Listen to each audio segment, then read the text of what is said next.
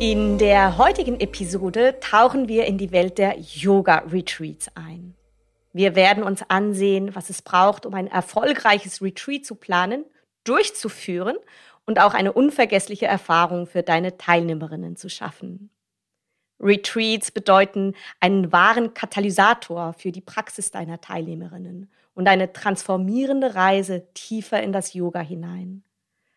Lasst uns hinter die Kulissen blicken und dein Angebot zu einer unvergesslichen Reise im Innen und Außen werden lassen.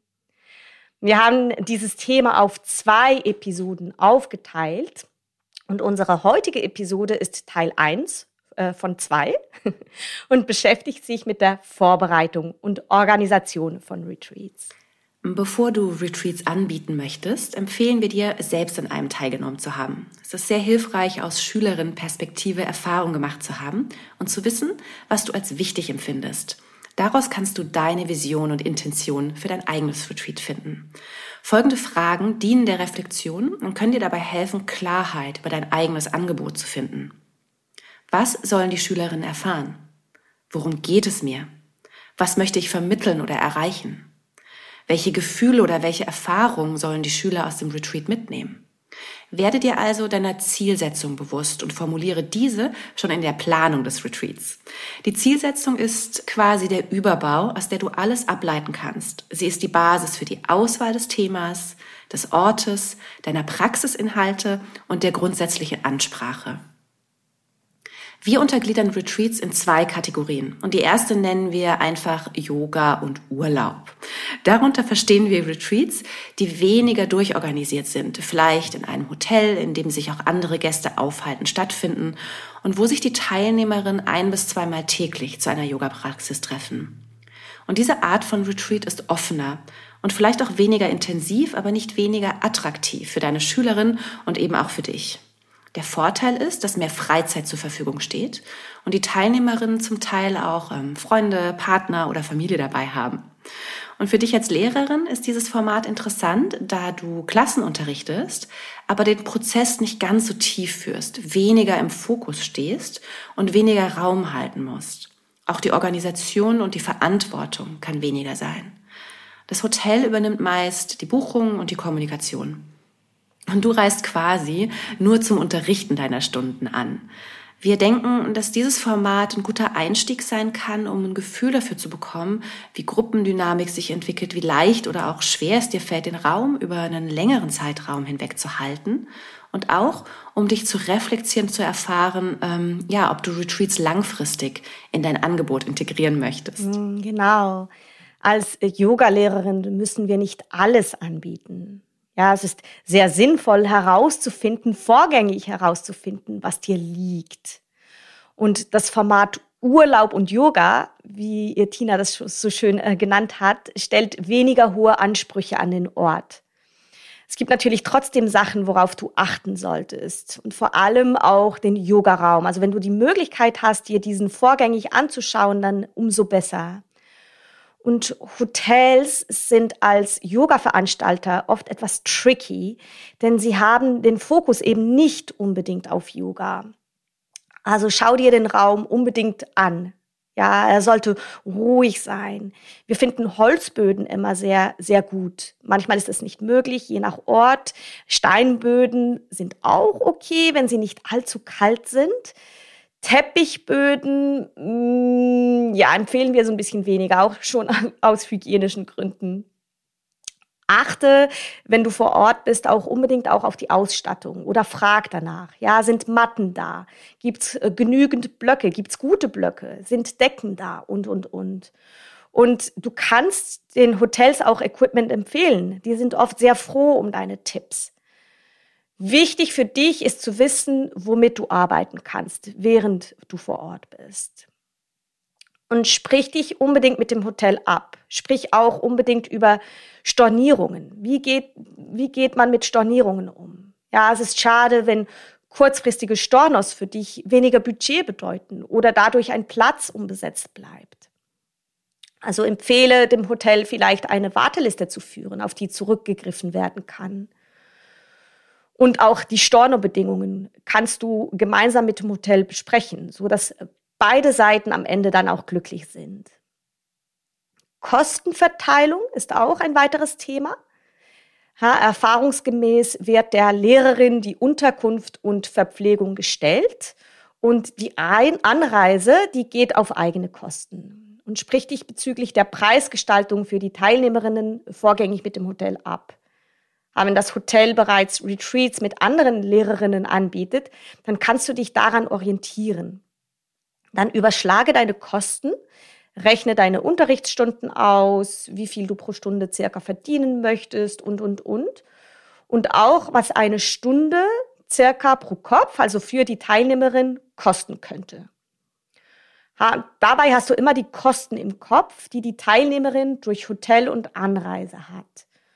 Und am Ende sollte ein Preis berechnet werden, der sich für dich lohnt und im Gesamtpaket für deine Schülerinnen angemessen ist. Und natürlich kann der, dieser Preis sehr unterschiedlich ausfallen, je nach Ort, je nach Zielgruppe und, und, und. Also wie bereits empfohlen, schau gerne mal, was auf dem Markt und in der Region für Preise gesetzt werden und vielleicht auch, was andere Lehrerinnen in diesem Hotel für Preise verlangen. Auch das Essen ist super wichtig. Auch das solltest du vorgängig mit dem Hotel und auch mit der Küche absprechen. Es sollten immer ausreichend vegetarische und auch vegane Gerichte angeboten werden. Je nach Zielgruppe beziehungsweise Teilnehmerinnen biete eine auf Yoga ausgerichtete Küche an. Du könntest auch anregen, dass Unverträglichkeiten, zum Beispiel Allergien und, und, und, direkt zusammen mit der Buchung abgefragt werden. Und so ein gemeinsames Abendessen ist eine super schöne Möglichkeit, sich untereinander besser kennenzulernen, ein Gruppengefühl zu kreieren und auch dafür, dass die Schülerinnen dich besser kennenlernen. Und sagen wir mal, so, während des Hotel-Retreats ist ein so gemeinsames Abendessen inklusive und wird von Teilnehmerinnen sehr geschätzt. Ja, das kannst du zum Beispiel am allerersten Abend oder so organisieren. Und es ist auch super schön, wenn du deinen Teilnehmerinnen vor Beginn dein Programm und die Zeiten zukommen lassen kannst. Ja, entweder integriert der Veranstalter, also das Hotel, die Infos in die Mail oder sogar in eine PDF, das dann versendet wird. Oder du lässt dir vorgängig die Mailadressen geben, um das Programm und vielleicht auch so ein paar Zeilen vorab an die Teilnehmerinnen zu formulieren. Und so fühlt sich am Ende dann jeder willkommen und auch gut informiert, was sehr wichtig ist. Also je besser die Organisation, desto einfacher für dich, die Teilnehmerinnen gut zu führen, ihnen eine gute Zeit zu ermöglichen. Ja, so Unzufriedenheiten, die drumherum entstehen, die musst du dann oft mit deiner Yoga-Praxis auffangen. Und ja, also durchdenke vorab die oben genannten Punkte, so dass dein Retreat ein voller Erfolg werden kann. Und ich sage auch immer, Organisation ist die halbe Miete. Und nun möchten wir auf diese zweite Kategorie eingehen. Und diese erfordert unserer Erfahrung nach viel mehr Organisation und Vorbereitung und auch mehr Verantwortung. Und dazu haben wir hier eine Übersicht, welche Punkte du vorab für dich reflektieren solltest. Viele der Punkte gehen wir natürlich danach noch ein. Bei der Planung deines Retreat beachte also Folgendes. Wichtigkeit deiner Zielsetzung, also wirklich, dass du schon vorab, bevor du das Retreat ankündigst, dir darüber bewusst bist. Was möchte ich erreichen? Finde also deine Intention und visualisiere vorab, wie dein Retreat verlaufen könnte und was du gestalten und auch mitgeben möchtest. Dann ist die Auswahl eines, ja, des richtigen Ortes, des für dich richtigen Ortes wichtig. Welche Faktoren solltest du berücksichtigen? Darauf gehen wir vor allem später nochmal ein. Mach dir Gedanken zur Budgetierung und Preisgestaltung. Was ist für dich rentabel und für die Teilnehmerin eben angemessen? Es sollte sich als so ein ganz gutes äh, Gesamtpaket äh, anfühlen. Und äh, dann möchten wir auch noch kurz über Logistik und Management sprechen, Themen wie Umgang mit Buchung und Stornierung, Koordination mit dem Veranstaltungsort, gegebenenfalls auch mit Lieferanten ähm, und Notfallpläne beziehungsweise Sicherheit. Das sind die wichtigsten Rahmenbedingungen, die deinem Retreat Struktur geben. Und wie Lea schon sagte, diese Organisation ist die halbe Miete. Es schafft einfach den Rahmen, der den Schülern, aber auch dir Sicherheit gibt. Und noch bevor du dich an die Inhalte machen kannst, gilt es, diese Punkte wirklich zu bedenken. Es ist wie so eine Liste, die du abarbeitest. Fangen wir mal mit dem Ort an. Der Veranstaltungsort wird von dir gebucht und du musst meist eine Anzahlung leisten, ja, so ein Deposit. Und dieser wird in der Regel nicht erstattet. Das Risiko liegt also bei dir. Falls du also mit einer kleinen Gruppe rechnest oder Zweifel hast, das Retreat füllen zu können, achte auf die Vorleistung, die du eben leisten musst. Weiter sollte dein Ort gut erreichbar sein. Vor allem bei kurzen Retreats ist es wichtig, dass die An- und Abreise äh, ja einfach ist, unkompliziert und vor allem nicht zu lang. Solltest du einen Retreat planen, das eine Woche lang geht, kann die Reise schon mal länger sein und auch ein bisschen aufwendiger.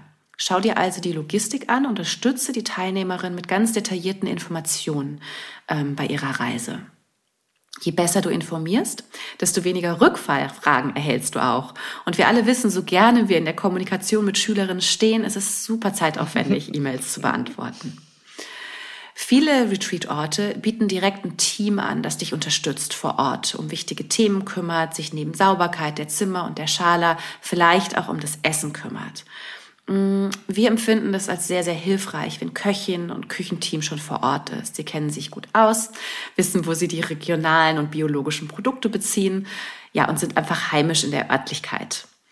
Wir besprechen vorab lediglich den Plan mit diesem Küchenteam, ja, wie zum Beispiel unser Programm und die Essenszeiten. Morgens vor der Praxis äh, könntest du beispielsweise Tee und einen kleinen Snack anbieten und im Anschluss an die Morgenpraxis dann vielleicht einen ausgiebigen Brunch. Das hat sich unserer Erfahrung nach bewährt. Mm, du kannst mit der Küche auch auf den Verzicht von bestimmten Lebensmitteln ähm, kannst darüber sprechen, wie zum Beispiel äh, Knoblauch und Zwiebeln wegzulassen. Ja, also das liegt natürlich ganz bei dir. Ähm, nur unser Tipp am Rande. Und auf jeden Fall empfehlen wir dir direkt mit der Buchung Unverträglichkeiten wie sowas ähm, wie eine Laktoseintoleranz oder auch Allergien abzufragen. So gibt es später eben keine Überraschung und du hast die Schüler wirklich gut versorgt. Um sicherzugehen, dass du den richtigen Ort gewählt hast, frage dich Folgendes. Unterstützt der Ort meine Intention? Trägt er das Yoga? Hält er den Raum, den ich gestalten möchte? Und wenn möglich, schaue dir den Ort vorher an. Das gibt dir die Möglichkeit, die Örtlichkeit besser kennenzulernen und dementsprechend auch ähm, besser ankündigen oder beschreiben zu können. Dass die Schülerin schon bei der Buchung so ein Gefühl dafür bekommen, was sie erwartet.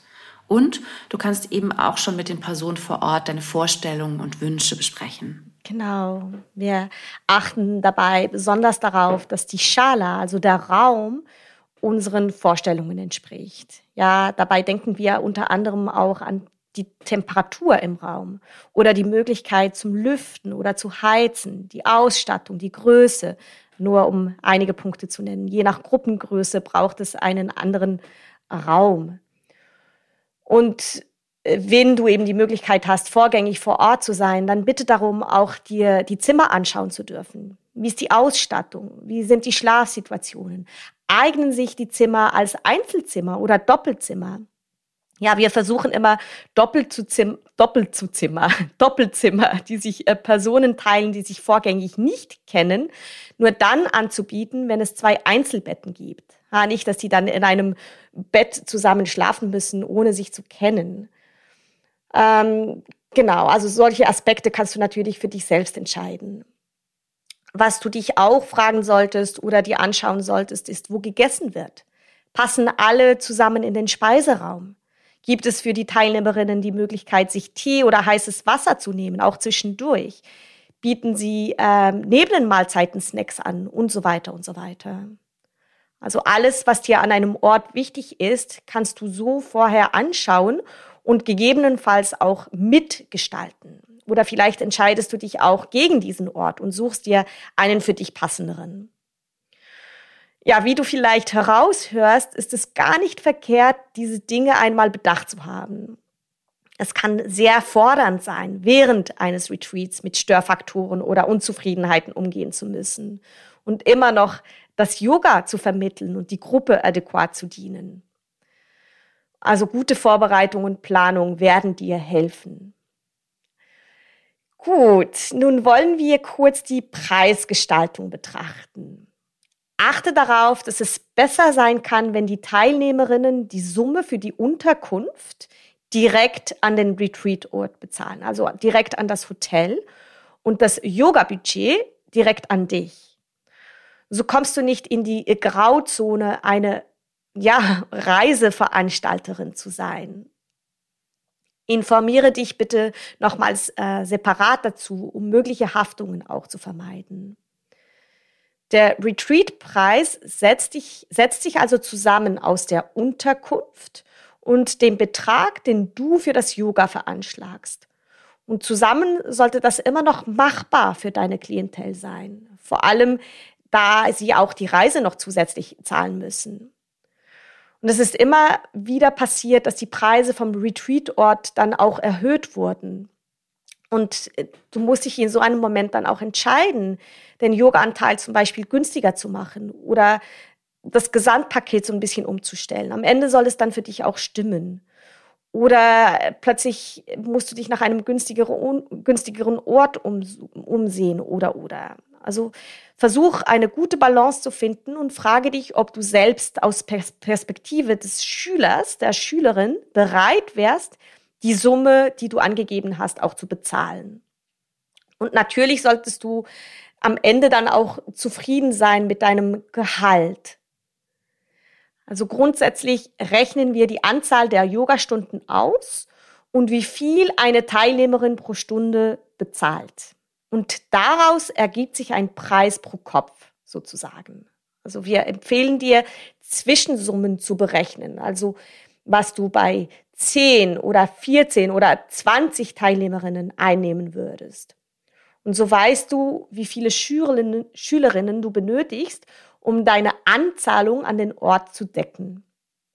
Und von den Einnahmen werden dann Kosten wie deine eigene Reise, äh, zusätzliches Material, Skripte, Geschenke, was weiß, was weiß ich alles. Also genau, einfach, so, einfach solche Sachen noch von den Kosten abgezogen vor Ort. Also rechne unbedingt mit etwas Puffer und wie viele Teilnehmerinnen du brauchst, um all diese Kosten gedeckt zu haben und ab welcher Teilnehmerzahl du etwas verdienen würdest auch. Genau, das gilt es alles vorab zu tun. Es klingt etwas ernüchternd, gibt dir aber den nötigen Rahmen, dich dann voll und ganz auf die Inhalte konzentrieren zu können. Kommen wir zu einem weiteren organisatorischen Punkt, nämlich Logistik und Management. Dazu gehört eben auch, wie der Umgang mit Buchungen und Stornierungen ist. Also wir nehmen die Anmeldungen meist selbst entgegen und führen Buch in Form von Anmeldelisten. Also dabei notieren wir natürlich auch äh, Einzelheiten, wie ähm, hat jemand ein Einzelzimmer gebucht oder wünscht jemand ein Doppelzimmer. Ähm, ganz kurzer Exkurs zur Zimmerbelegung. Also Einzelzimmer sind bei uns immer sehr gefragt.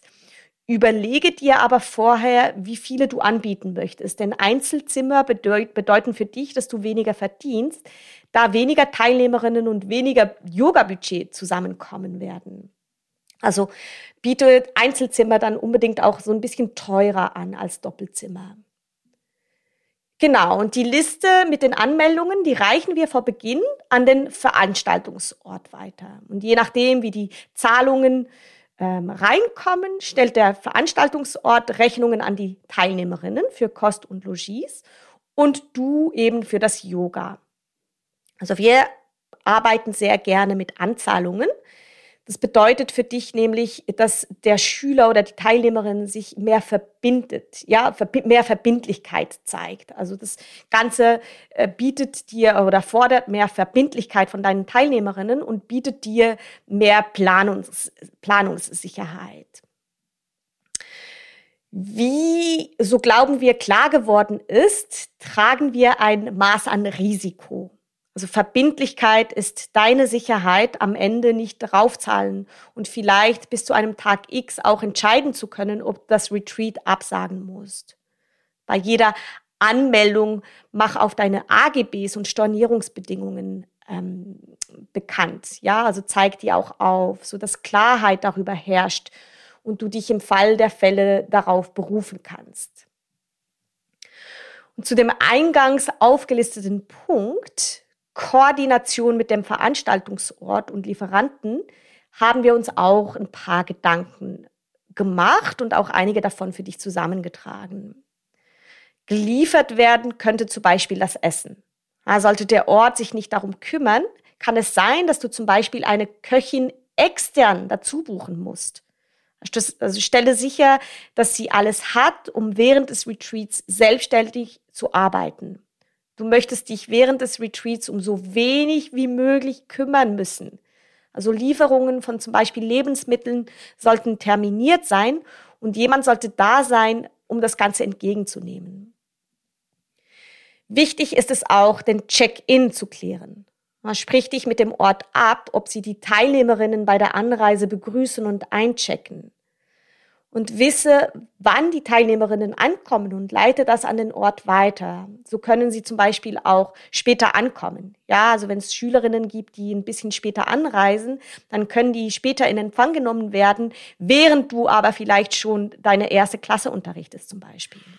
Ja, zur Anreise der Teilnehmerin haben wir noch ein paar Gedanken. Ähm, wir haben uns bisher dazu entschieden, keinen Transfer anzubieten. Es sei denn, der Veranstaltungsort selber organisiert das für uns. Unter Umständen kann das nämlich sehr aufwendig sein und bedeutet wieder eine weitere Verantwortlichkeit für dich. Ähm, was wir machen, ist, die Schülerinnen untereinander, wenn gewünscht, wenn wir das Einverständnis bekommen haben, zu vernetzen, sodass sie Fahrgemeinschaft bilden könnten. Und sehr oft entsteht dadurch auch schon ein schöner Kontakt äh, und äh, ein Austausch vorab. Ähm, stelle genaue Infos zur Anreise per Auto, per Bahn oder gegebenenfalls per Flugzeug zusammen. Und wir integrieren zusätzlich die wirklich exakte Adresse oder die Daten, die dann eben auch für das Navi funktionieren. Ähm, es gibt natürlich zahlreiche Möglichkeiten, mit diesem Thema umzugehen. Und wir möchten dich hier nur darauf hinweisen, die Gedanken dazu gemacht zu haben, um das eben für dich am besten funktionierende Paket äh, zu stricken.